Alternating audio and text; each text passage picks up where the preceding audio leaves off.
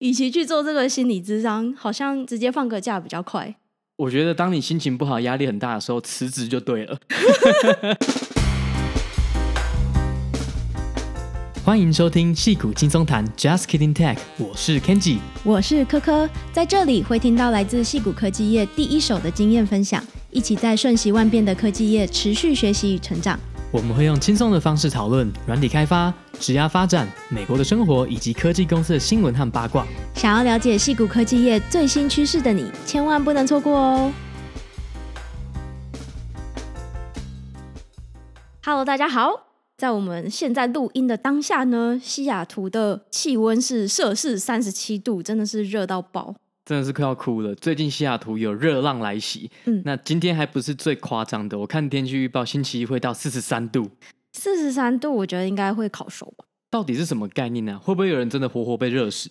其实每次有热浪来袭的时候，真的会有很多人就是猝死。所以其实这种气温的变化还是蛮可怕的。好像比我们在加州的时候还要热，应该也比台湾还热了。我刚刚看了一下，现在比湾区还要热。湾区现在可能就是二十几、快三十而已，这样。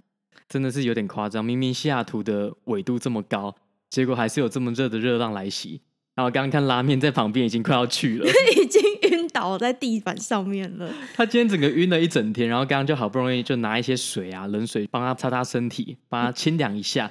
嗯稍微看起来好一点了，希望它不要挂掉。让它散热一下消暑。这也想起来一个蛮有趣的 fact，就是我记得之前在西雅图的同事就他有提到过说，说西雅图大概是不到三分之一的家庭有装冷气，因为其实通常这边并不会那么的热。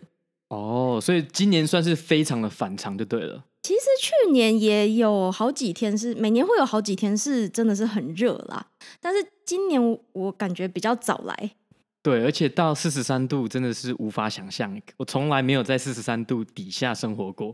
对，我记得之前好像也没有那么热过。那好险是我们在两三个礼拜前呢就已经有先见之明，先买了电风扇了，因为。其实我三四年前在西雅图工作的时候，那时候也是好几天非常的热，但我要去买电风扇的时候已经抢购一空，一台都买不到。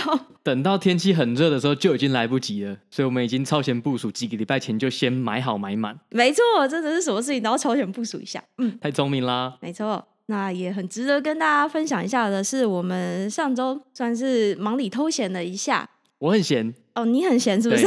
我没有很闲，对对对。那反正就利用这个时间规划了一下，到西雅图的近郊的奥林匹克国家公园去游玩了一圈。其实真的是非常好玩啦。但是 Kenji，你最有印象的应该是我们第一天去的一个农场吧？对，我们其实还没有到国家公园之前的前一天呢，我们先去 Olympic，它有一个算是农场吗？还是动物园？我觉得它很特别，是跟一般的动物园不一样，因为一般的动物园就是人走进去嘛，嗯，然后你就是看那些动物被关在笼子里面。然后你也很热，然后动物也很热，大家一起热。对。那但是这次去的这个 Olympic Game Farm，它很酷的一点是说，你就直接开车进去，从头到尾不用下车，然后你可以买吐司，就是买那个饲料喂给这些野生的动物。然后我们中间就是有被很多种不同的生物团团包围，就是牦牛啊。还有鹿，我第一次看到这么多鹿靠我们的车子这么近，他们的鼻子跟舌头可能都粘在我们的玻璃上面了。我们的车窗玻璃上面都是他们的鼻涕呀、啊，他们就一直在那边摇头晃脑的。就是完全不怕人，完全不怕车，因为可能进去的都是观光客嘛，所以大家也都很遵守规则。他们这种已经娇生惯养的动物，要是在一般马路，可能就被撞死了。嗯，是的，其实有一点那种非洲大草原 safari 的感觉，只是我们看的动物是比较温和的，没有看到那种特别凶猛的。最凶猛的应该是熊吧，和狼。对，有看到熊、狼，然后还有什么 bobcat，就是一种很特别的猫，然后最多就是牦牛跟一堆鹿。然后鹿有分很高的鹿跟很小的鹿，就是各种不同品种的鹿，然后都很可爱。哦，还有那个 bison，美国水牛，水牛吗？对对对，就是那种在国家公园常常有会出现，但是他们体型非常的大，所以其实遇到的时候，他们如果冲撞你是很危险，所以要小心。对，但是很神奇的是，这个农场其实并不是国家公园。嗯，所以我玩完了，我们第一天就去这里玩嘛，然后玩完之后，我们就又去国家公园玩了两三天。回来我就跟哥哥说：“哎，好像国家公园本身没有很好玩。可因为我们国家公园是走一个比较快速绕一圈的路线嘛，所以并没有很深入去探索一些秘境，都是走那种非常亲子友善的步道。对，可是即便是我们之前在加州去 Yosemite，嗯，可能是被 Yosemite 宠坏了，因为毕竟 Yosemite 是全美最漂亮的前几名的国家公园。即便是观光客去的地方，我也觉得超级好玩。我第一次看到那个 Tunnel View 的时候，就觉得哇，这个景真的是太赞了，真的只有在美国的国家公园才看得到，或者是 Mac 桌布上面。对，Mac 桌布上也看得到。对，所以这一次去 Olympic National Park 是有一点小失望了。不过没关系，我们至少有去到一个很好玩的动物园。嗯，我是觉得国家公园还是蛮值得去看一下的啊。毕竟像奥林匹克，它就是有很特殊的温带雨林地形嘛，这个应该是只有这个国家公园里面才有的，所以还是有几幅很特殊的景色，是蛮值得一游的。然后最近我们的 Slide 空间也非常有趣，真的是看到大家有不同的意见。比如说有一次有一个人就提了说，哎，要不要开一个薪水的 channel，让大家可以在上面分享薪水？这算是蛮出乎我自己意料之外的啦。因为像我自己本身呢，我可能不太希望我自己的薪水揭露出来。但发现好像不是每个人都这样想，有的人其实还蛮乐于分享自己的薪水。我们后来当然是有点折中了，我们就产生了那个薪水的 channel。那这 channel 里面呢，你可以匿名发表你自己的薪水。不过大家回复那个薪水的时候，在那个 thread 里面，大家就可以知道大概是谁啦。不过基于友善的关怀，所以就尽量不要去点破这件事情。对，我觉得还不错。就是我之前大部分看到的是美国的薪水，或者是。主流公司的薪水，那这一次看到各种朋友分享的，哎，就发现哦，原来比如说 Credit Karma 他们的薪水的模式就跟一般公司很不一样，他们是每个 level 就是固定都一样的薪水。只有你升职才会被 promote 的时候，才会有不一样的薪水的集聚。然后也看到很开心，有台湾的朋友分享，希望是多一点台湾的人分享，因为我们发现我们的 channel 大部分好像还是在海外的居多，就在海外发言的居多。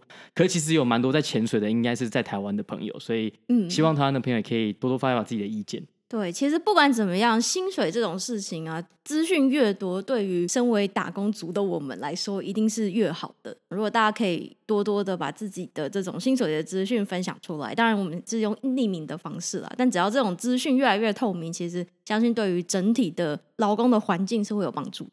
对，我觉得匿名的时候，对整体的劳工环境是好的。可是，如果有一天，比如说可可，你跟你的同事聊天，假设你知道你的同事的薪水的时候，你觉得这到底是不是一件好事？就是你们互相知道对方的薪水，你觉得这是不是一件好事？我觉得要看我跟那个同事多熟，然后如果他跟我是差不多的职位，然后做的事情差不多，但是他的薪水比我多的时候呢，我觉得这对我来讲会是一个很有用的资讯，因为我就可以去跟我老板说我要加薪。对，可是其实蛮多人会听到说，哦，我同事薪水比我高，其实会生气或是会不爽，一定会啊。对，所以我觉得这不见得是件好事。然后，但是当你的薪水比别人高的时候，你又不会多爽。就说你知道你比你同事高，你好像就说哦好险，可是你没有一种很开心的感觉。可是当你知道你的薪水比你同事低的时候，你就说哦为什么我拿的比他少？所以我觉得在同事之间，你知道薪水其实不是一件好事。但是从一个总体的角度来看，假设你大概知道说，哦，我们公司的分布或者是其他公司的薪水的分布的时候，其实对你来讲是好事，因为你就可以有这样的讯息去跟你的雇主谈更好的薪水。嗯，对，就是会比较有一些透明的资讯，让你知道说自己到底行情价是怎么样，然后知道说自己有没有被低估或是高估。对，然后我们另外一个频道也很有趣，就是我们开了一个喝咖啡的 channel，然后里面有一个机器人，它会每个礼拜定时的配对。那那个机器人叫做 Dona，一个特别的服务。那我们很好笑，是我们用免费版，所以它一次最多只能配对二十四个人。就是它每个礼拜呢，我们会随机配对人，让你可以认识不同的人。那我已经连续三次就是没有被配对上了。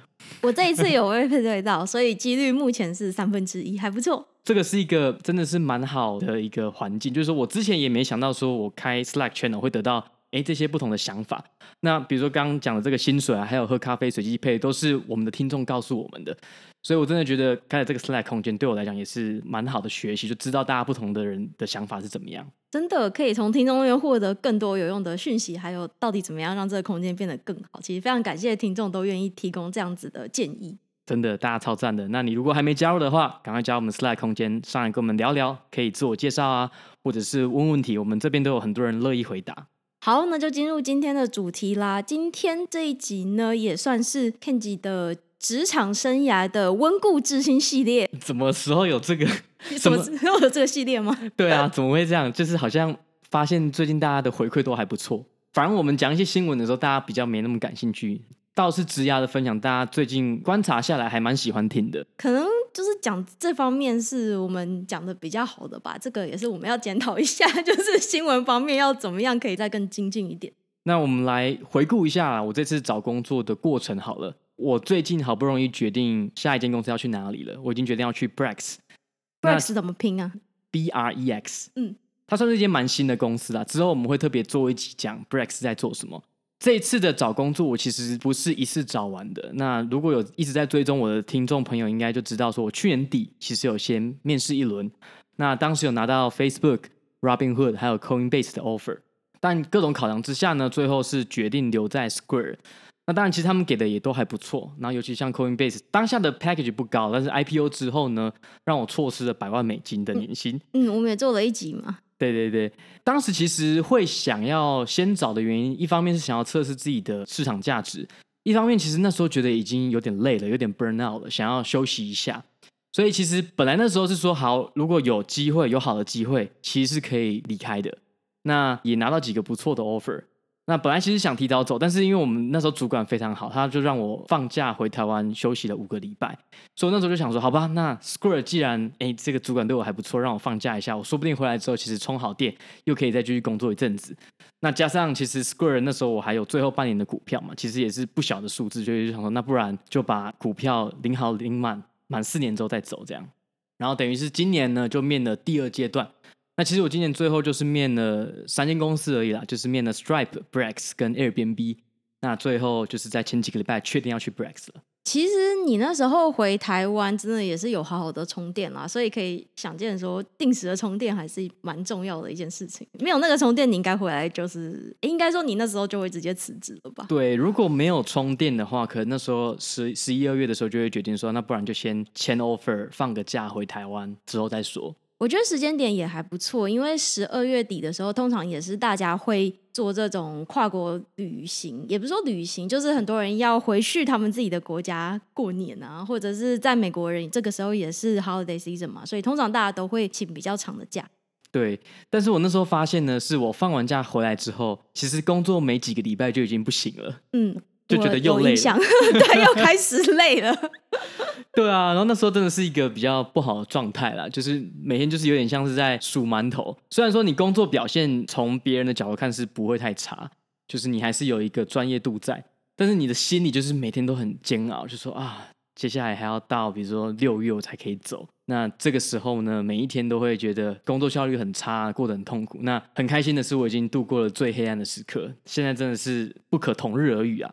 嗯，那时候我们还在研究公司有没有一些心理咨商的资源，后来发现基本上这边蛮多公司都会有提供这样子的一个服务了，会给你一些补助，让你去找心理咨商师。而且后来也发现蛮多的朋友也有利用这样子的服务嘛，就是公司如果有提供的话，其实大家都还蛮踊跃的去尝试，然后评价也都很不错，就是会觉得说真的有在工作上达到舒压的效果，就是帮你理清一些思绪等等。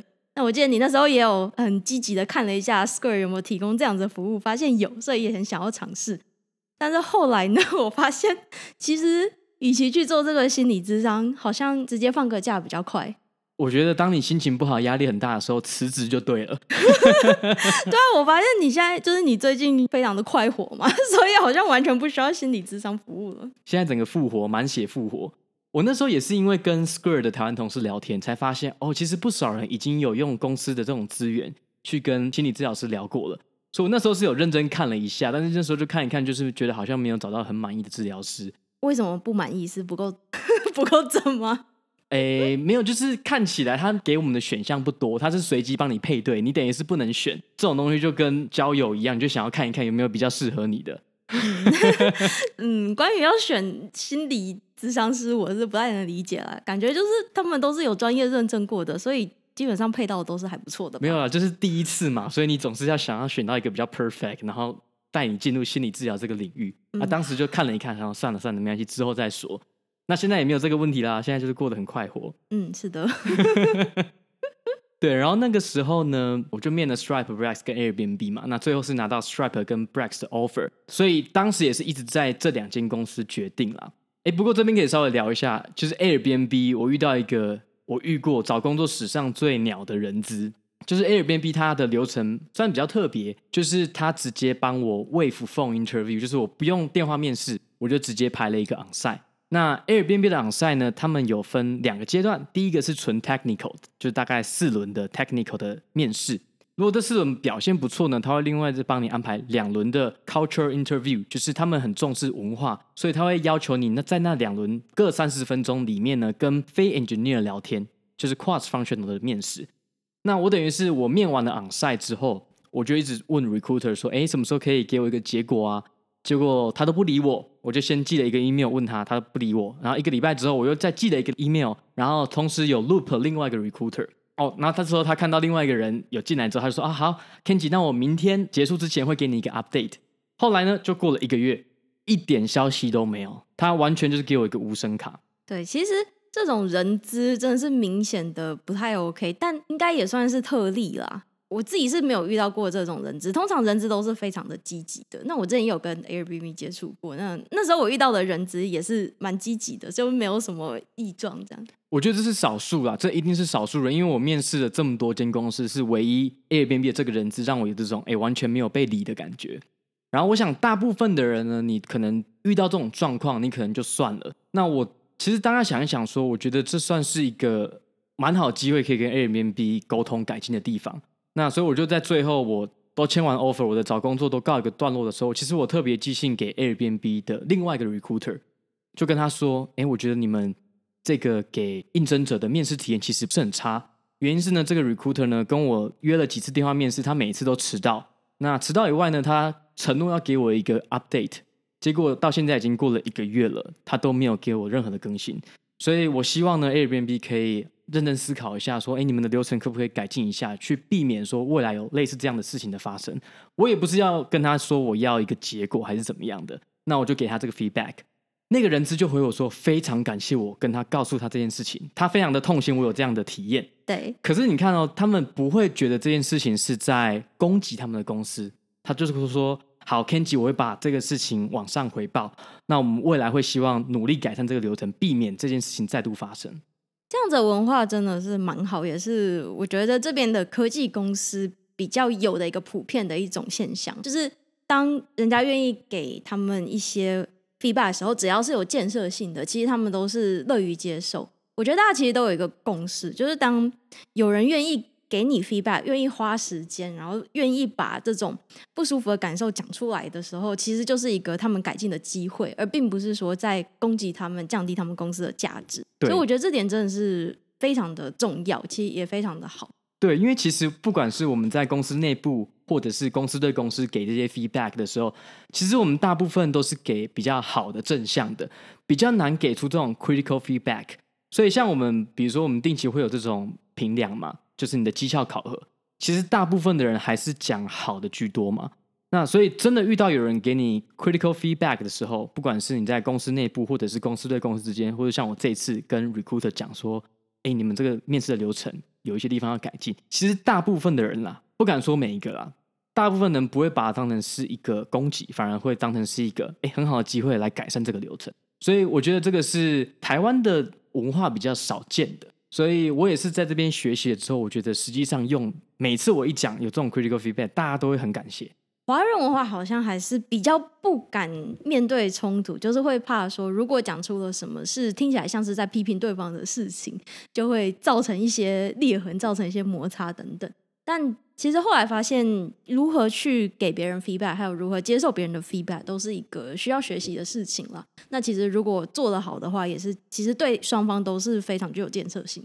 对，当然你要讲的有礼貌一点，你当然不能就是直接用一个情绪性的言语去批评他们。那像我讲就是客观的事实嘛，我说这个 recruiter 做了什么，他没有给我 update，这都是事实，比较没有情绪的部分。然后就说哦，我觉得这样的体验不好，那请你们改进。就是你要把。情绪抽离掉，然后给他一个具体的事实的建议。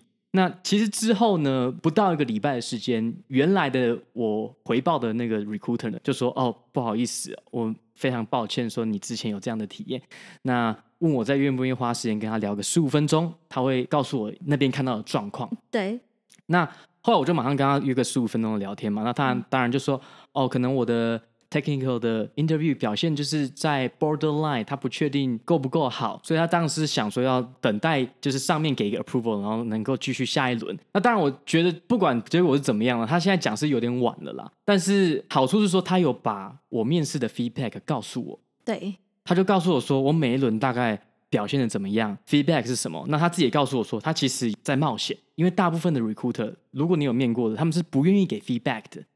那他就给了我说，我每一轮的表现怎么样呢？可能是哪边表现不太好，然后需要改进的。那我从这个 feedback，我真的是知道非常多。就是我原本以为的跟面试官看到其实不太一样哦，所以就造成了说，OK，他没有要让我进入下一轮，他有点担心他这样做，因为有点冒险。对。那我就说，对，我知道说大部分的公司是不给 feedback 的。那他就说对，然后原因是因为他们很怕给了 feedback 之后呢。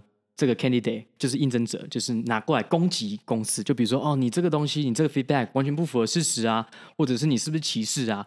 他们很怕这个 feedback 被用来当成攻击的工具，所以他们就比较少这样做。那他也很感谢我说，我并没有这样做，因为我就是接受这些 feedback，然后很感谢他这样子。嗯，我记得之前好像也有一两个 朋友得到 recruiter feedback 之后，好像真的就有发生这样子的事情，就是非常的生气，觉得说。就是这完全不符合事实啊！我觉得是那个面我的人太烂了之类的。对，我觉得大部分人都会有一个防卫心态啦，这很正常。因为本来你接受批评，你的当下第一个反应就是说：“哎，不是你讲那样子，我其实没有那个意思。”或者是明明就表现不错，是你这个面试官讲得不够清楚之类的。大家会第一时间会 push back 嘛，会怪对方，都是累的错。那这个东西真的是要一些时间的学习啊，就是说怎么把这个 feedback 不要当成是对个人的攻击，反而当成是一个可以进步的地方。对啊，其实 recruiter 真的是没有义务要把这些所有的回馈告诉你嘛，因为他们就是不希望被攻击。那其实他告诉你也不能怎么样，因为对他们公司来讲已经没有差了，他们已经决定不要再 move forward。但是他告诉你的时候，其实就是在帮助你，让你有进步的方向，所以。不管他讲的 feedback，你觉得是不是符合你自己看到的事实？其实只要 recruiter 愿意提供这样子任何一点的资讯，都是我自己是觉得都要心存感谢啦。因为毕竟他就是没有义务告诉你，那告诉你之后，不管你自己愿不愿意接受，其实就是他们看到的事实嘛。对他们来讲，他们就是这样子去理解你这个 candidate 的。没错。我们这集本来是要讲 Brex，结果我现在花超多篇幅在讲 Airbnb。哎，对啊，怎么会变成这样子？好快，我们快 move forward。好，来，我们来聊一下。那因为你现在是已经确定要加入 Brex 了嘛？非常的恭喜呀！耶，开心，非常的开心。对，所以那先讲一下为什么会想要加入 Brex 好了。呃，其实我很早就注意到这间公司的，我回去看我之前 Facebook 的贴文。我其实，在二零一九年我就已经看到这间公司成长非常的快，因为他们在二零一七年才成立哦，二零一九年他们就拿到了很大一轮的 funding，然后他们的估值就来到了二十六亿美金，就成为独角兽，就是短短两年内，所以我当时就有注意到，然后觉得这间公司听起来蛮酷的。可是，在面试之前呢，其实我是比较想要去 Stripe 的，因为觉得说，哎，他们的产品比较多元，他们的 engineering culture 感觉也不错，体验感觉也蛮棒的。所以我在面试之前呢，其实是比较想要加入 Stripe。对。可是实际上面试之后呢，我发现就是 Brex 的每一个工程师都给我一种很热情，然后不是有那种很累的感觉，就是对自己在打造的事情非常的有热情，然后有 passion。所以会让我觉得说，哎，跟他们合作应该是不错，我应该可以从他们身上学到非常多。所以面试体验非常的良好，这当然是最大的加分点。所以在面试之后，我其实就有跟科科说，哎，我现在好像念完之后比较偏向 Brex 的。对，我觉得你是我看到真的会因为在面试的时候去认真的去收集这间公司的资讯的人，因为很多时候会变成说，这些面试者在跟公司面试的时候，其实心中已经就是非常的想要进这间大公司，就大家都非常想要进 Google 啊、Facebook。所以很多时候不太会去注意到说你在面试当中得到的一些警讯，就比较像是说，就是不管怎么样，我就是只要拿到 Google 的 offer 我就去，或者是只要拿到 Facebook 的 offer 我就去，我不管其他我觉得可能的风险。对，大部分的人会把面试当成是一个单向的，就是说公司在评量你好不好，所以大部分人现在会说拜托给我一个 offer，拜托录取我。虽然你在面试的过程当中还是有跪求 Stripe offer 啦，对，还是有，心理上还是会跪求。对，但是我的确也注意到，我面完之后再审视了一遍，哎，真的是没有我想象中的这么好，所以才做出这样的决定。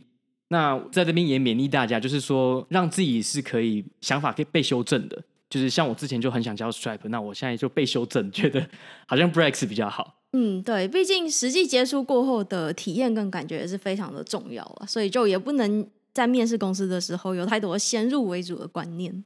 对，因为毕竟你实际上面试官嘛，就是你未来有机会合作的人。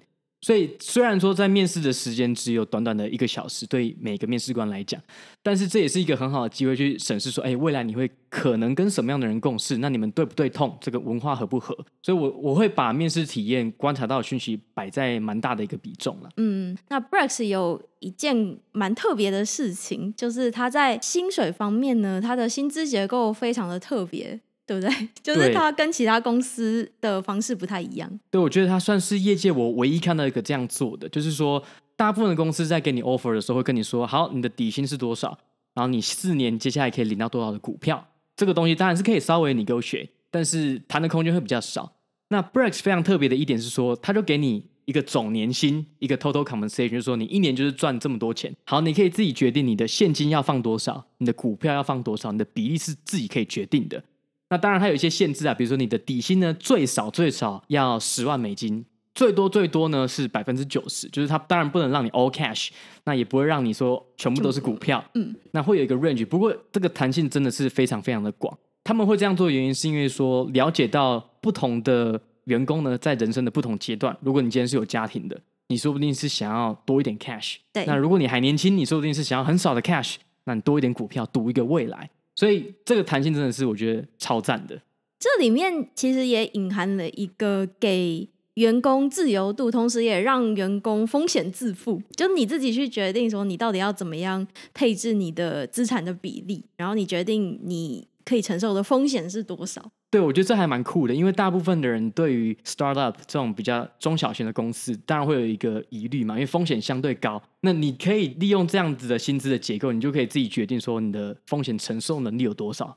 如果你真的很怕风险，可是又想要试试看小赌一把的话，你就可以 all cash，呃，不，就是可以百分之九十是 cash。那你如果是真的很年轻，然后很相信说这个未来有机会可以冲起来，你就可以说，那我就十万美金就好了。我觉得这也是一个公司文化的指标，就是让员工是对于自己的薪资是有一些 ownership 的，就是让你可以去掌握说，至少你的比例你想要怎么样的调配。我觉得让员工自行做这个决定，其实也是一个蛮特殊、蛮好的文化。然后他们的薪水呢，你就看总年薪的话，其实是非常的有竞争力的啦，就是它其实不输 Netflix 或者是 Facebook。所以建议大家，虽然说有一些公司你没有听过，但是如果你实际上去做研究之后，会发现其实他给的也不输这些大公司。那还是蛮建议大家可以尝试投投看 Brex，因为我目前是不知道有任何台湾人在里面啊。我在 LinkedIn 上特别查过，我的筛选条件是这样，就是你可能是台清交成或者政大毕业的，现在在 Brex 的。那这样的筛选模式之下，发现没有任何人 match。嗯，了解。所以你可能是天下第一 台湾员工。对，我可能是第一个进 Brex 的台湾人了。那也蛮酷的，你就会开始塑造这个台湾台湾人圈子文化，这样。就是，但是就要看有没有人要 follow 我了。嗯，是的，大家可以 赶快 follow 一下这个 Brex 的脚步。对，不然这样子我在里面很无聊，没有台湾人。那 Breaks 现在大概是几百人而已嘛，所以成长空间应该是蛮大的。对，他们大概是六七百人，那他当然是离 IPO 没有那么快了。那这也是我仔细思考之后的结果，就是说我赌的是他三到五年后的发展，而不是像我之前看的 Coinbase 啊，还有 Robinhood，你看都是一两年内就会 IPO 的，好像是几个月吧，几个月内要 IPO。对对对。那既然你这次也是花了一些时间在。跟这些公司周旋 offer 的部分，那你不要聊一下，你是如何跟 Brex 谈薪水，谈到一个还算满意的一个 package？我其实当时拿到 offer 之后的前几天呢，有尝试比较积极主动的跟 recruiter 聊，然后希望说他把我的薪水再谈高一点。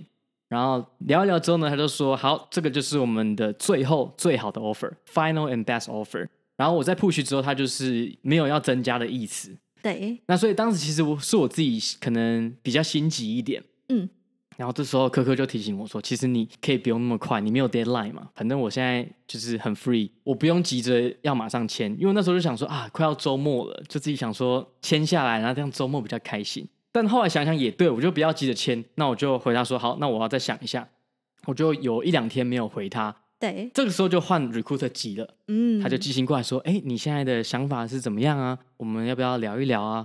那我就说：“哦，我还在等 Stripe 给我的 offer 的细节，那我需要时间再好好想一想。”就变成是我有点呃慢下来了。那后来又再过了一两天呢，他就说：“哎，Kenji，我们现在这个 deadline，比如说是到两天后或三天后，那我们可能要快点决定了，我们 team 没办法等太久。”那当然呢，每次 recruiter 这样讲的时候，大部分人的确是会比较担心。但是其实这个也是 recruiter 谈条件的一个方式嘛，就是叫给你一点压力，让你赶快在时限内做出决定。对啊，就是 pressure sale 啊。对，真的是 pressure sale。然后我那时候刚好也拿到 Stripe offer 的细节，他们其实也拖比较久，因为我中间有换过 recruiter。好，但是呢，我拿到 offer 其实整体来讲是没有比 Brex 好。但是它的总薪水啊，再加签约金，有在类似的 pay range 里面，就是还是有点差到边了。那我当时就想了一下说，好，我要怎么跟 Brex 的 recruiter 讲？所以我就有稍微准备一下，说，哎，为什么要帮我加薪的几个理由。那当然，我觉得之前我们也提过一些方法嘛。那我自己用的方法是说，比如说这个决定不是我一个人做的，我还有我的老婆科科，还有我的爸妈啊，他们可能没有听过 Brex 这间公司啊。虽然说我。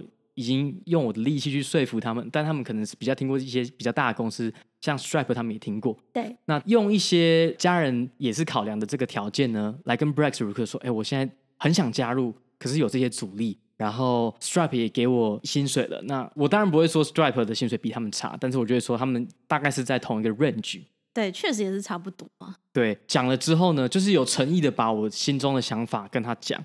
那我最后就说，那如果你可以给到，比如说某个年薪，那我就会愿意签。Recruiter 其实这时候就有点被打动了，因为有其他的 competing offer 是一个理由。那后来我也给他蛮多我自己私人的因素啊，financial 的因素啊，告诉他说，其实我需要再多一点现金或者多一点年薪，会对我的生活会比较好。对。那他就真的回去跟内部聊过之后，就给我一个更好的 offer。嗯。所以他之前有说，之前的 offer 是。Final and best 听起来是最后，但其实什么东西都是还是有调整的空间的。对，其实你这边谈到几个小技巧嘛，如果你真的没有 deadline 的时候，其实反而会是比较有利的那一方。就是你不急的时候，对方反而会更急。所以这时候就是看谁先比较有耐心，那那一方通常会比较有胜算。对哦，我 Stripe 拿到的并不是 senior 的 offer，所以我其实很早的时候就已经觉得好像不太可能去 Stripe 了。但是我还是会跟 Stripe 的 recruiter 继续聊，就说哦，我真的很想要拿到 senior 的 offer，有没有什么方法可以帮助我？所以他们也来来回回拖了一些时间，想办法去想说怎么样才可以让我接受嘛。Stripe 是这样，它是 L one 是 entry level，L two 是 mid level，L 三是 senior。那我只有拿到 L two，那我自己是觉得说我跟 manager 那轮聊的不是很好，对，所以所以他们才决定给我 L two。但是后来 recruiter 回来告诉我 L two 的数字的时候，是我看过最高的。就是是我看过 Stripe L Two offer 给的最高的，所以才会比较接近 Brex 的薪水。所以我就这边想跟大家讲，就是说，哎，很多时候你其实并不一定要这么快把门关上。就是像我一开始就觉得说啊，Stripe 我这样想一想，应该是不太可能去啦。但是我还是尝试跟 Recruiter 说，哎，我想要知道说有没有这个机会可以让我到 L 三因为我想要有更大 impact，比较符合我现在的 level。嗯嗯嗯。那他就知道说，好，既然没有办法给我 level，那就想办法把薪水调高一点。所以这反而意外的变成是我跟 Brex 谈判的时候一个蛮好的筹码的，所以这也是一点点小经验分享，就是不要急着把门关上，即便你知道你不太可能去的时候。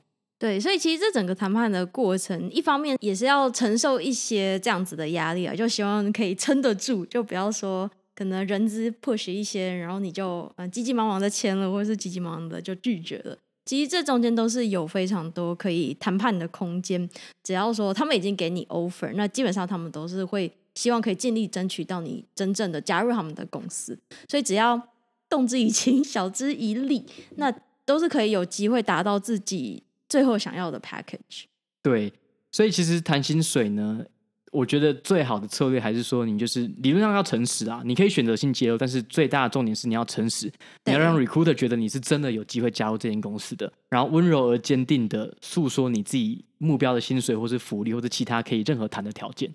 对，我觉得在旁边听你跟他们讲电话的时候，我是有感受到你那种真心诚意的感觉，就是其实你是有表达出来说，呃，你是非常认真的考虑他们的。那我想这点对 recruiter 来说也是非常的重要，就是他们知道说你并不是在跟他们玩一玩，然后想要拿他们公司的 offer 去 compete 另外一家公司的 offer。那这点其实对 recruiter 来讲很重要，因为他们也不希望说他们尽了很大的努力帮你争取到加薪的时候，结果却是换来你其实就是只是在利用他们而已。其实这样子对他们来讲，一方面当然心情也不好嘛，一方面就是也是被利用了，其实就也对他们来讲没有任何的好处。对，我那个时候是准备了一个三到五分钟的小 pitch，然后跟他讲动之以情，晓之以理，然后最后跟他说，你如果给我到这个价钱，我就决定加入 Brex，我不会等 Stripe 再给我其他的 offer 了。对，当然这也是真的啦，就是你已经有心中一个确切的数字，只要到这个数字，我真的就会签下去。那这件事情就是也是不能骗人的，也是一样要诚实。对对对，所以整体谈下来，呃，其实。我觉得 Brex 啊，如果是资深工程师的话，其实他给的真的也不差。那欢迎大家也可以考虑一下 Brex 这间公司，说不定可以进来跟我当同事哦。还没进去，已经开始帮 Brex 拉人进去了，你人真好。好，那另外一个原因，我选择加入 Brex 是因为我非常看好金融科技领域的前景。那因为我之前就在 Square 嘛，然后过去一年多也看到很多 FinTech 公司成长的非常快。比如说你现在看到 PayPal 他们的市值大概是三百四十 billion 美金。Square 大概已经到了一百 B，遥想我四年前刚进入 Square 的时候，他们不到十 B，等于是四年成长了十倍，所以我有一点 bias 啊，就是我觉得金融科技还会继续成长。那当然这也是有一些客观的数据嘛，比如说像过去一年多呢，你看到这些未上市的独角兽，他们成长也非常的快。Stripe 呢就从三十五 billion 美金成长到估值现在是九十五 billion。然后 Coinbase 呢，上一轮募资在私人公司的时候是八 billion，那 IPO 之后有冲上去一波，现在当然有点降下来了。不过现在的市值大概还是在五十 billion 左右，对，所以都还是非常夸张的涨幅。那 Robinhood 最近也听说要 IPO 了，他们也从七点六 billion 涨到十一点七 billion，最近听说 IPO 的目标价会是大概估值在三十 billion 以上，嗯，也是三四倍。